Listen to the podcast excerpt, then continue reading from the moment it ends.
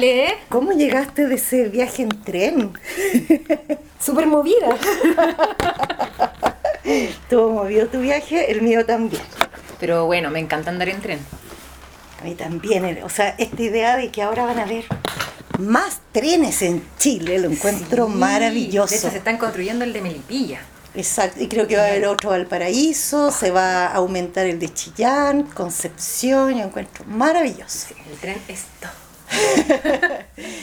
¿Cómo están todos? Espero que estén súper bien, espero que les esté gustando nuestro Expreso con Magas, este podcast nacido desde un rincón de Chile y donde contamos anécdotas, eh, compartimos tips, información y que esperamos, por supuesto, que en torno a- al mundo de lo invisible, de más allá, podamos ir aprendiendo y tener un rato agradable.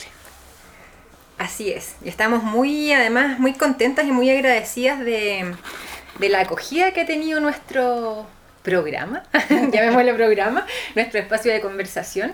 Eh, nuestro, en verdad nuestro espacio de pasarlo bien, yo creo. Eh, no sé si es como, como llamarlo, o sea, bueno, es un programa, obviamente, pero, pero llamarlo programa, como que suena que es muy importante y, y simplemente para mí es una conversación, un momento donde lo paso muy bien. Y, y es importante por eso, pues, Fran, porque en el fondo lo, lo genial es que acá eh, estamos haciendo este pod, podcast porque queremos hacerlo, porque lo pasamos bien haciéndolo. Y si se suma gente y engancha gente, eh, mucho más entretenido. Eh, y es súper motivante tener el feedback que hemos tenido eh, de ustedes este tiempo, así que... mm, Capítulos que van. los capítulos que, que hemos, hemos subido y, y acuérdense que en, eh, que en Instagram es como nuestra plataforma para que comenten, nos hagan preguntas, eh, nos sugieran cosas también, estamos súper abiertas a eso, así que eh, nada, contentas con nuestro proceso podcast. Así es. De hecho, hoy día eh, vamos a conversar unas cositas. O sea, es, es nuestra idea. Siempre esto nos lleva después a cualquier parte. Pero, pero creo que va a tener mucha anécdota. Entonces sería súper interesante que ustedes, vamos a hacer una publicación ahí, para que ustedes nos comenten eh, anécdotas de ustedes respecto a estos temas. Sería súper interesante eh, leerlos, leerles, eh, para crear esa comunidad que queremos. Exactamente. Bueno, una de las cosas eh, que estuve pensando antes de llegar en el tren fue, ¿tú meditas, Fran? Sí, sí. ¿Y, y cómo, es tu, cómo es tu meditación? Sí, ya no, no, no medito tan seguido como me gustaría, eh, porque obviamente me agarra la máquina del día a día. Eh, sé que es súper simple meditar, pero inevitablemente uno encuentra como otras excusas eh, y no hace todo lo que debería hacer. Y, digo, hace lo que debería hacer porque me he dado cuenta que meditar es esencial. Esencial para eh, conectarse con uno mismo, conectarse también con el entorno, pero conectarse desde una forma sana.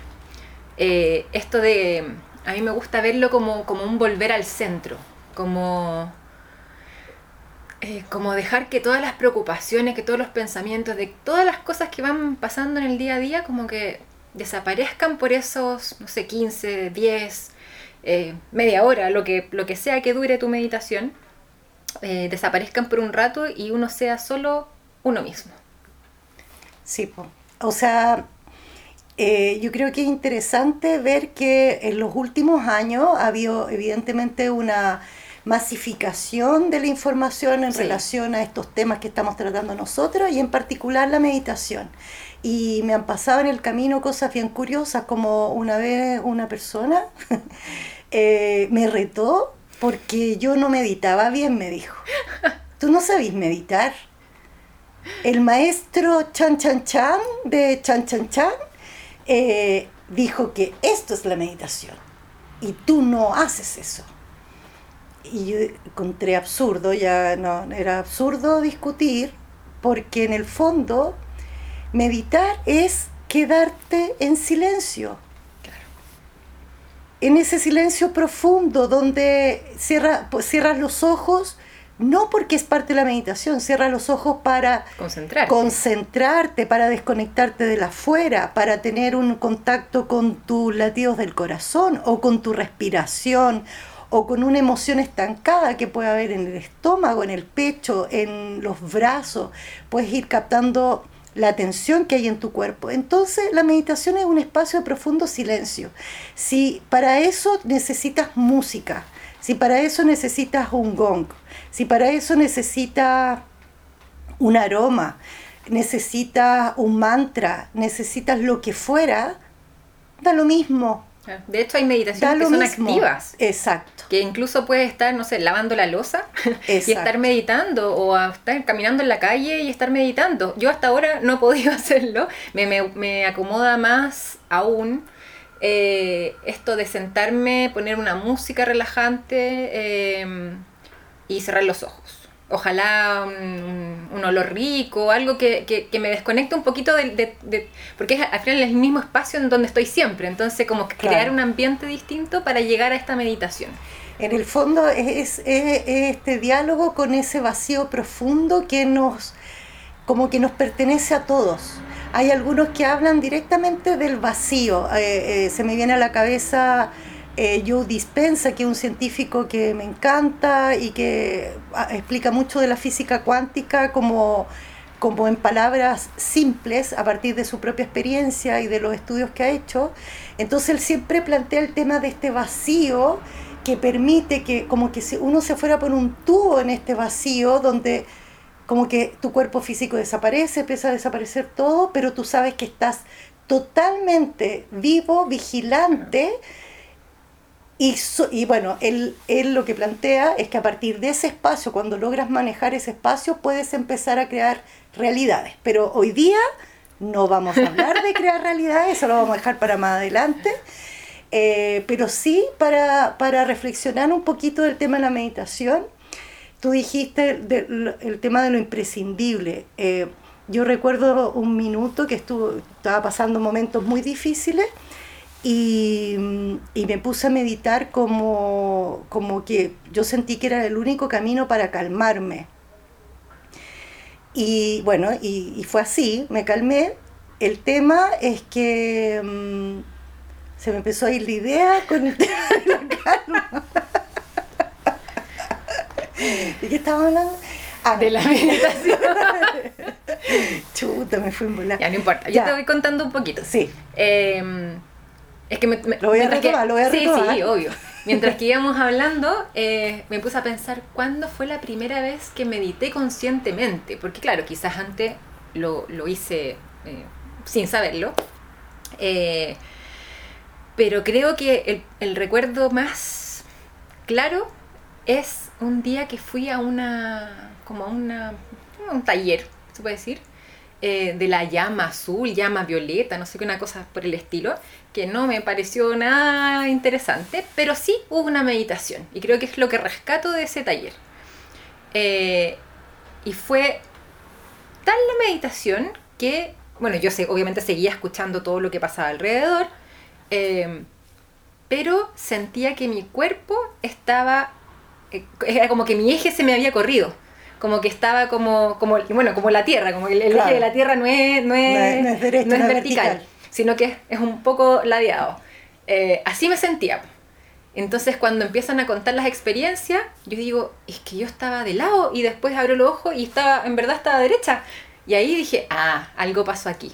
Eso fue más allá de, todo lo que pasa como internamente, como que se calman eh, todo, todo, se calma, pero, pero esa sensación de como mover el eje fue wow. Sí, sí. Me acordé, Fran, para no parecer tan, tan perdida.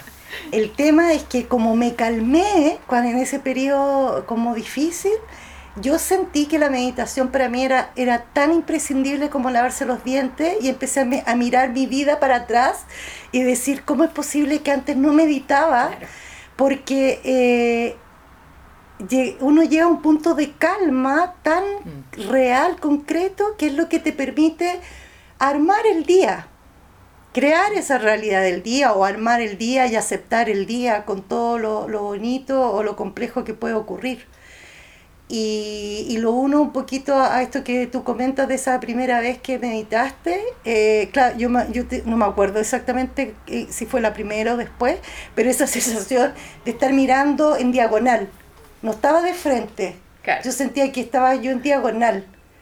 Eh, y no, pues mi cuerpo estaba físico, estaba para el otro lado. Así que Qué interesante Sí, eso. sí. ¿Qué, qué será? Como que sería bueno que algún, no sé, eh, un especialista en metafísico, meditación. especialista, eh, claro. no- nos, nos explica algún día. Sí, porque, porque los, por como que eso? nuestros cuerpos, como Claro. tenemos varios cuerpos, hay uno que se va para otro lado en el Claro. fondo. Y es bien curioso y después uno llega. Eh, sugerencias. ¿Qué sugeriría a nuestros escuchantes? eh, que, lo, que lo tomen como una práctica, ojalá diaria. Si no, bueno, ahí se van dando el tiempo, pero ojalá diaria. Eh, uno empieza a necesitarlo. Es súper extraño lo que voy a decir, pero, pero uno cuando no lo hace seguido, es como que el mismo cuerpo físico incluso te dijeran, ya no solo emocional y- Claro, y, y espiritual y, todo eso, sino que el físico te dice, ya, es tu momento de estar en, en, en, bueno, la posición que tú elijas, pero yo por lo menos me pongo ahí con las piernas cruzadas, eh, como es ese momento como de calma, eh, te lo pide el cuerpo. Entonces yo los invito a que, a que practiquen Sí, sí. y que lo hagan una, una que lo incorporen a su rutina. Sí, yo también hago la misma invitación porque es un espacio que algunos incluso lo pueden sentir como cuando se conectan con la naturaleza, van a la Claro. playa, por ejemplo, pero playa no día de verano repleta, claro. sino este día, esos días que uno va a- y ve el mar y es el mar y uno y una, eh, y que se provoca esa, esa como conexión, como que, como que la vida tuviera otro color, otro sentido. Entonces, eh, permitírselo. Y yo, ¿sabes que A mis pacientes yo siempre les digo, no a todos, eh, que intenten por lo menos tres minutos, Mm. tres o cinco minutos, pueden poner cronómetro eh, de meditación, de una música. El, el- el tema es que sea el silencio. Yo trato de evitar, sobre todo los que están recién partiendo, eh, las meditaciones dirigidas, Ya. porque la clave es aprender a quedarse callado. Sí. La maestría en el fondo es aprenderse a, a- a guardar ese silencio profundo, eh, de manera que en otras circunstancias de la vida cotidiana tú logres conectar con esos espacios eh, y te facilita mucho más eh, la vida, la cotidianidad, la dificultad, etcétera. Sí, a mí en, esa creo que un tip es eh, conectar con la respiración. Suena un poco trillado porque todos lo dicen, pero es porque es real. Si uno empieza, puedes respirar normalmente, ¿no? no tienes que hacer unas inspiraciones gigantes de 5 minutos y expirar en tampoco, también 5 Claro, minutos. claro. ¿sí? Eh, simplemente seguir respirando, pero conectarte, o sea, te- Observarla. claro, ponerle conciencia a esa, a esa respiración. Y si te, si te pierdes en un, en un pensamiento, no importa, vuelves y vuelves a tu respiración y así constantemente. Y el, el rato que decías eh, estar ahí en ese momento. Eh, le sumo, para ir cerrando este tema, el tema, el- lo que también planteaste de la meditación en movimiento. Sí. Eh, yo ocupo, por ejemplo, el tema de tejer o el tema, me puse a bordar. Encuentro tan entretenido bordar y, y- y es divertido porque bordar para las mujeres es como si fueran voces ancestrales que estuvieran Claro. ahí. Entonces, como la abuelita borda, lo- las viejitas bordan. Y no, pues qué práctica más entretenida de mezclar. Yo soy loca en eso y mezclo colores y me da la, hago una forma inicial y de ahí colores, colores, colores. Pero a qué voy? Que ese proceso Mm. de dejarme llevar por los colores y las sensaciones, donde mi único foco es ese eh, punto de bordado, Claro. eh, estoy meditando, estoy ahí, estoy en pleno presente en ese silencio de creación a través de los colores con estos hilos, otros pueden hacer otra Claro, cosa. esto de pintar mandala o bueno, o lo que sea, porque pintar lo que sea. Puedes pintar Después- piedrita, mandala Claro. en piedrita, puedes hacer, pero el tema es que sea ese espacio como profundo de silencio, de conexión contigo mismo, porque es un descubrimiento y empieza, Porque entretenido que lo digamos hoy día en el segundo capítulo, en el segundo tercer capítulo. ¿Tercera? Tercer ¿Tercero, capítulo. cuarto? Ya, ya, ya, ya perdí.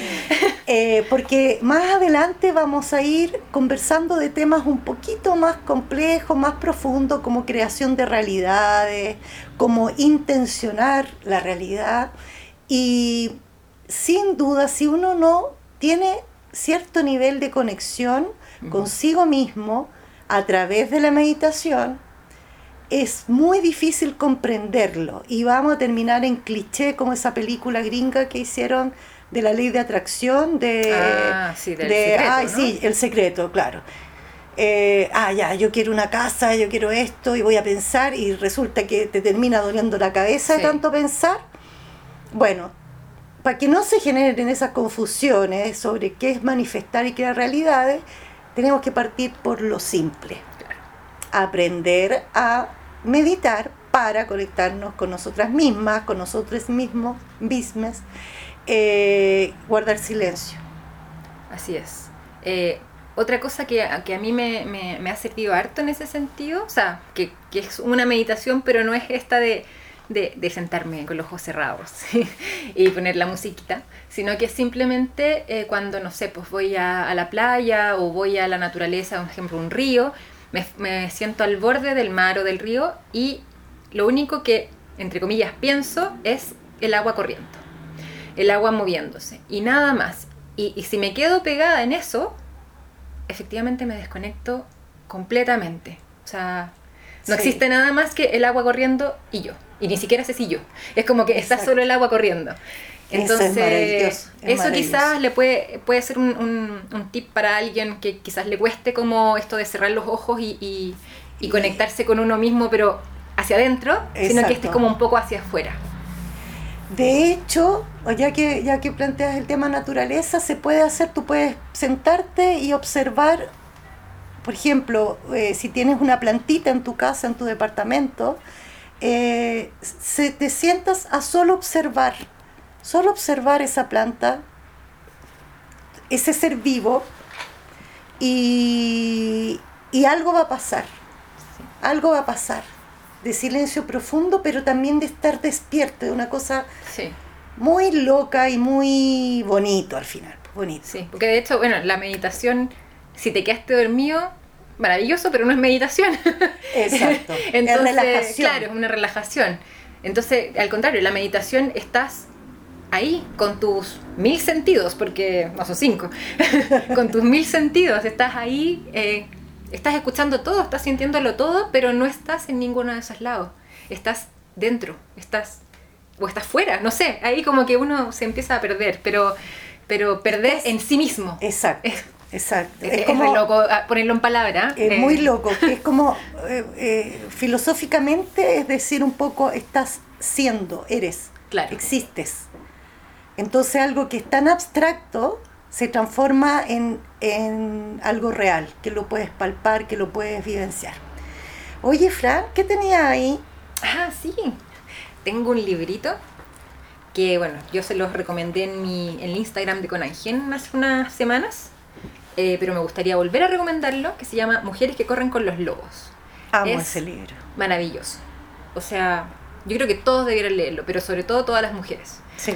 debiéramos leerlo. Eh, bueno, se los traje porque me gustaría comentar un, bueno, el capítulo 16, que se llama La pestaña del lobo. Bueno, y que cuenta la historia de una mujer que le dicen que no vaya al bosque porque eh, se va a encontrar con el lobo. Y ella dice, es que si no voy al bosque, no voy a vivir, en el fondo.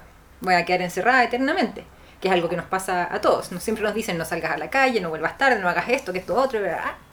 Pero si uno no lo hace, no hace ciertas cosas que uno cree que tiene que hacer, eh, no se o que uno siente que tiene bueno, que hacer. Es que uno siente, claro. Y Vamos, vamos, vamos, llegando, encaminados, vamos, vamos llegando, allá. vamos llegando. Eh, bueno, la cosa es que ella va al bosque, se encuentra con el lobo, eh, y el lobo, en vez de atacarla, bueno, no puede atacarla porque está enganchado en una trampa, y ella decide soltarlo igualmente, porque dice, bueno, aquí tú me puedes comer, eh, o podemos quizás conversar, ser amigos, qué sé yo.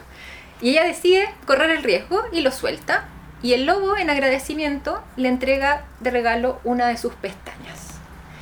Ah, su- entonces no es la caperucita roja. no es la caperucita Ya. roja. Justamente, eh, de hecho, el lobo le dice, no, leíste otros cuentos equivocados. Ah, este te este cuento no es así.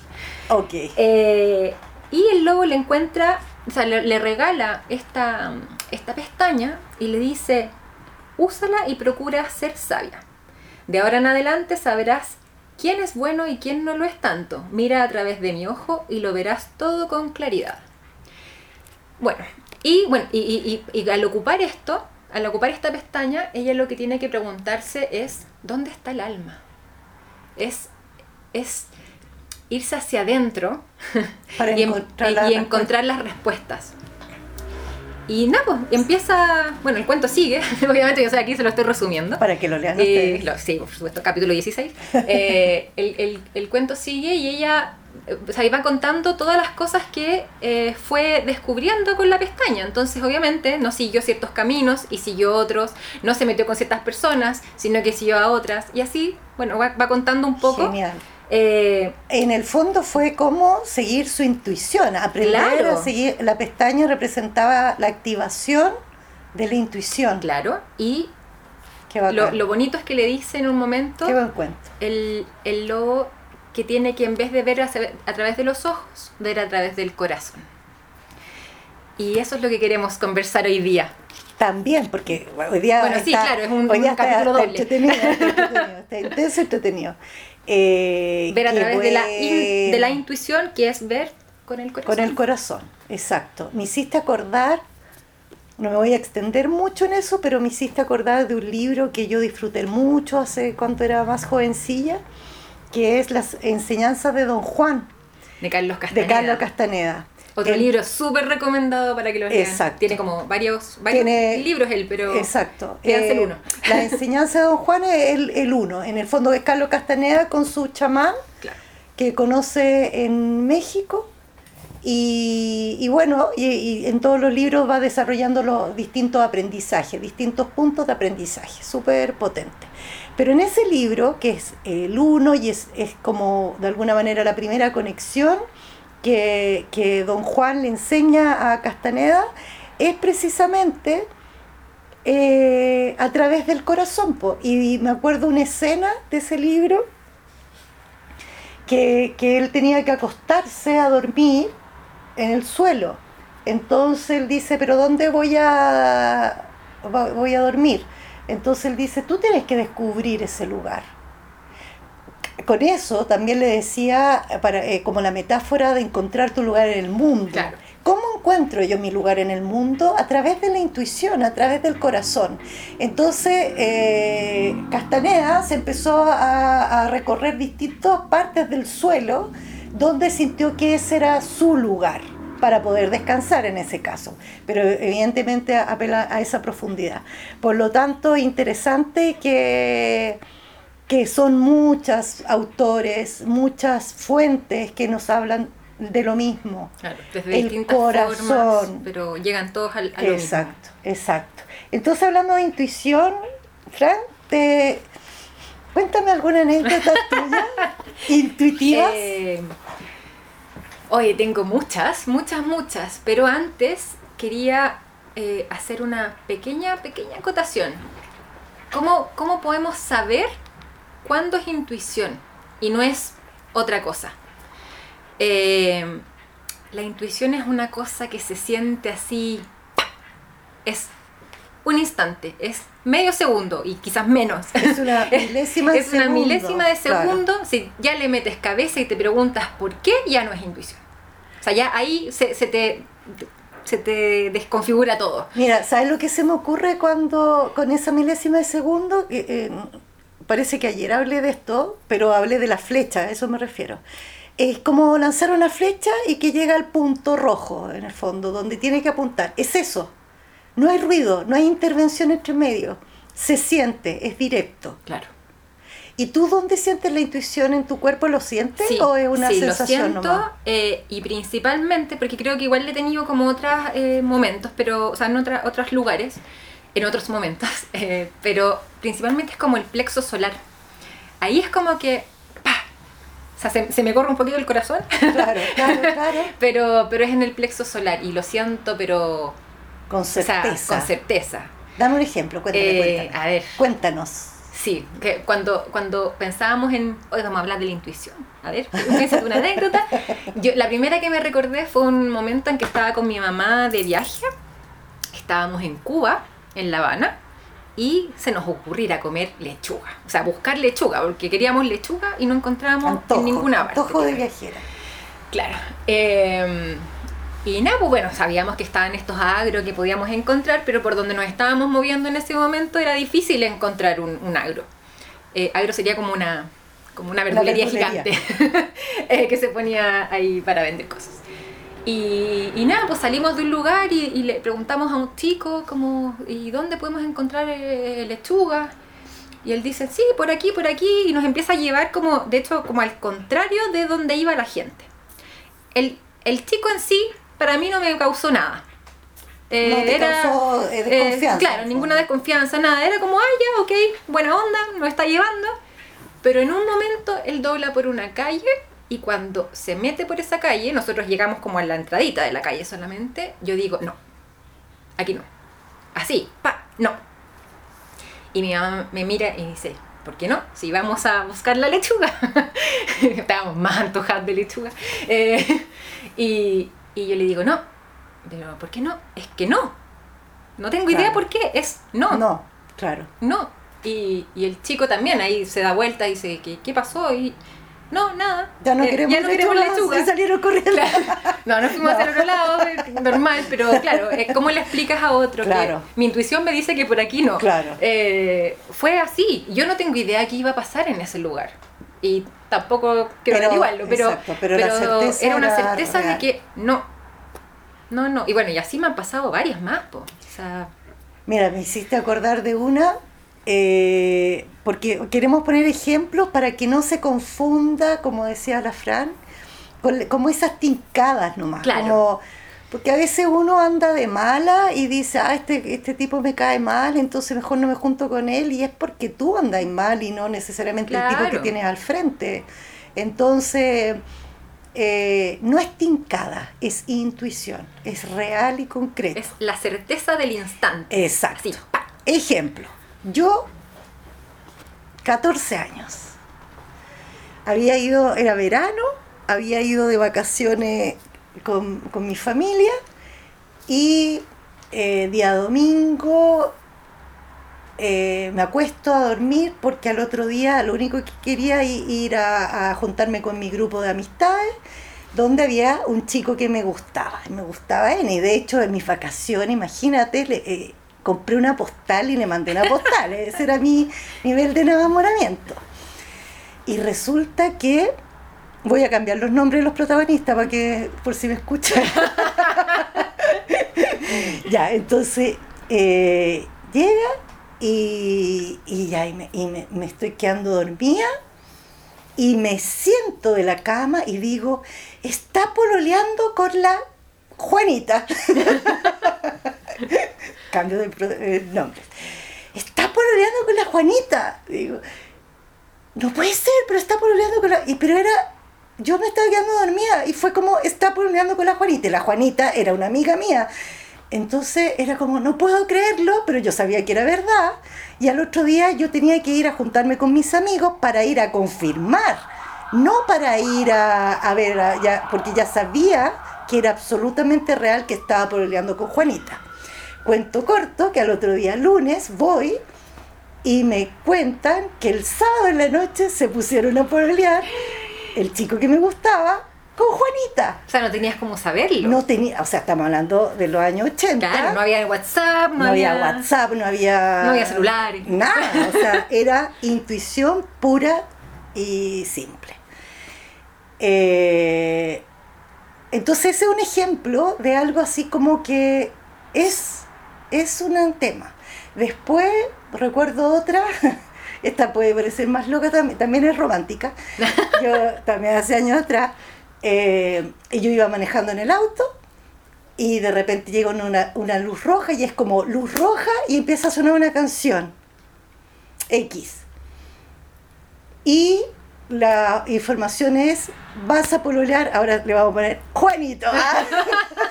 Pobres Juanitas y Juanitos, Claro. siempre son nombres que sirve, Juanito Juanito. Un abrazo a todos los Juanitos y Juanitas. Eh, vas a pololear con Juanito. Y yo siento eso. Yo no tenía onda con Juanito. Juanito era un amigo más de los otros amigos que yo tenía. Y fue como, no te creo que voy a pololear con Juanito. y a ustedes les va a parecer eh, distorsionada en el sentido que yo perfectamente pude haber manipulado la realidad con ese sentir. Y lo que hice fue exactamente al revés. Como él era un amigo más de los que yo tenía, entonces lo único que hice fue observar. Y al- a los dos días me invitó a salir.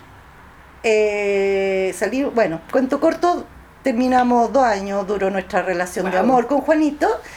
Y, y yo lo supe eh, casi un mes antes de que se desplegara todo esto, yo sin hacer nada, observando la realidad.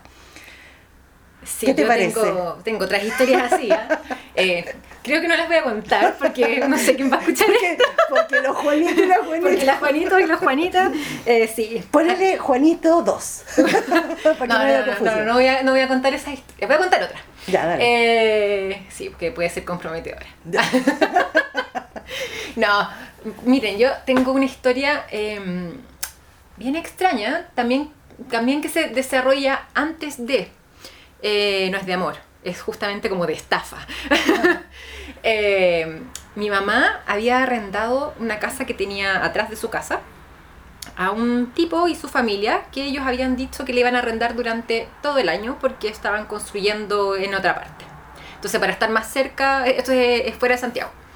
Eh, para estar más cerca querían estar ah, como viviendo cerca de ahí. De, ¿De de ese dónde lugar. iban a armar la casa? Entonces, bueno, esto era verano, entonces eres la playa.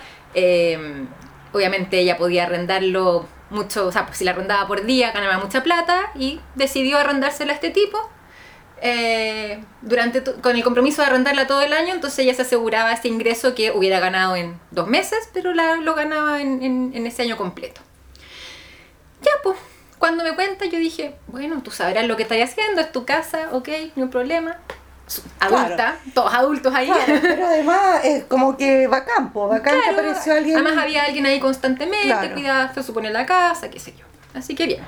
La cosa es que yo cuando voy, eh, me voy a quedar un tiempo allá, de repente veo por el camino que se acerca un auto, una camioneta. Y le digo, oye, el tipo de atrás tiene una camioneta de estas características, así roja, bla, bla, bla, bla, bla. Me dice sí, y yo dije, ah, ya. No me gusta nada. Fue una... O sea, Tú se- viste la camioneta. vi la camioneta sentiste- sin saber que era de él, pero, o sea, era, yo le pregunté si es que era él, pero ya sabiendo Claro. que era él, y le dije, "Mm, no me gusta nada. Sin saber por qué no me gustaba nada. Yo no lo había visto, no lo conocía, o sea, de hecho mi mamá me había contado esto otro, pero dije, bueno, está bien, si es su casa, o sea, ella puede hacer lo que quiera. Cuento corto, dos meses después, el tipo se va de un día para otro. Es decir, pagó dos meses a un precio De huevo. de huevo Y, pasó el verano. y pasó ahí, el verano ahí en la playa. Mal. O sea, Claro, estafador. Pero Claro. claro, ahí uno, uno dice, ¿por qué yo sin conocerlo, Exacto. sin nunca haberlo visto, ni a él, ni a su familia, nada, Es sentir. Eh, claro. iba a saber yo que él no era una buena, digámosle buena persona, o Claro, no claro. era una buena persona? Fue intuición nomás. Después, y de hecho, esto otro pasó un mes y medio después, o sea, no, no tenían cómo saber en ese momento. Exacto, y no fue porque hizo un gesto o algo, Nada. porque tú sentiste la, desde la camioneta. entonces ahí... Bueno, eso es genial, porque efectivamente la intuición pasa por eh, es- eh, esa, es- ese tema de, no es predictivo, sino que es eh, una antela, como igual el tiempo en términos objetivos no existe, es como una antelación claro. a ciertos hechos. Eh, pero ¿sabes qué, Fran? Yo siempre me pregunto cómo, cómo me informaron, cómo supe, quién, quién me manda esa información. Sí, yo a veces creo, bueno, es que tengo, tengo muchas teorías para distintos momentos, Mm. pero, pero creo que lo que nos habla es, o sea, nosotros mismos, pero nuestros otros cuerpos, nuestras otras eh, Ah, que- pero puede ser, po, energía, claro. po. Nuestro otro Eh, cuerpo que nos dice, oye, va a pasar esto, o esto es tal. Claro, porque nosotros, claro, en la mente, la mente relacionada como un poco al cuerpo físico, o sea, al humano normal, Claro. llamémosle, eh, no, no, no es capaz de ver eso. Pero si nosotros vemos que tenemos otros cuerpos alrededor de nosotros, que Claro. somos nosotros mismos, pero Claro. en otros estados, Claro. podemos tener otro tipo de información, pues porque podemos, es como si viéramos con esos otros ojos. Exacto, volviendo en el fondo al cuento original, que es poder ver con esos otros ojos. Que en ese caso era el corazón, pero, Exacto, pero es- y, que, y que a diferencia de lo que conversamos el otro día con maestros y guía, es que los maestros envían una información Claro. y acá es que uno, a través de nuestros otros cuerpos, Claro. logran captar esa información. Sí, porque, porque es distinto. Eh, creo que hay una, como diría al, al este, hay un límite. No, Hay un límite. Eh, no hay una, una leve diferencia, creo yo, porque lo otro, uno se da cuenta que viene de afuera, como que no tiene cómo saberlo. En cambio Claro. acá hay una certeza interior que dice, Es, es. Claro. ¿Por qué? No tengo idea, da, da lo mismo, pero es. En cambio en el otro uno dice, ok, lo hago, Ya, ah, chuta, ah, sí, ah, es como era. obediente, es Claro. como más de obediencia, decir, ah, ya, ya caché por dónde va, ya, gracias, ok, lo hago.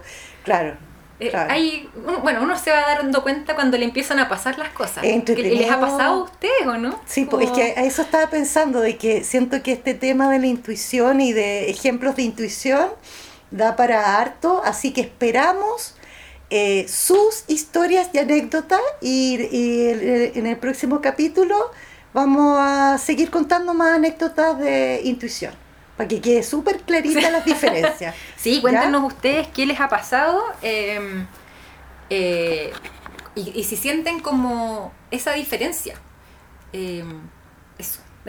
Como que ya cortamos el claro, tema. claro, claro, hay que cerrar, hay que cerrar. Claro, eh, sí, la idea es que nos cuenten eh, si logran distinguir de que lo sintieron porque realmente era intuición o, o crearon un poco, ajustaron la información que recibieron. Como la idea es que no sea nada manipulado, es lo sentí y esto fue.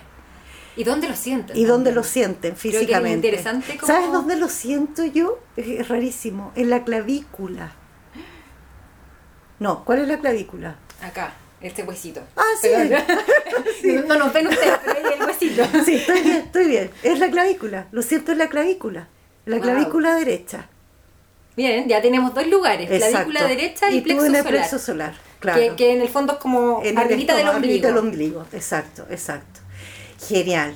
Bueno, vamos cerrando el día de hoy que estuvo súper entretenida y les recordamos que nos escriban por el Instagram, que es nuestra fuente de contacto con ustedes. Así es que esperamos comentarios, sugerencias y anécdotas de intuición. Hasta la próxima. Nos Que estén muy vemos. bien. Chao, chao. chao.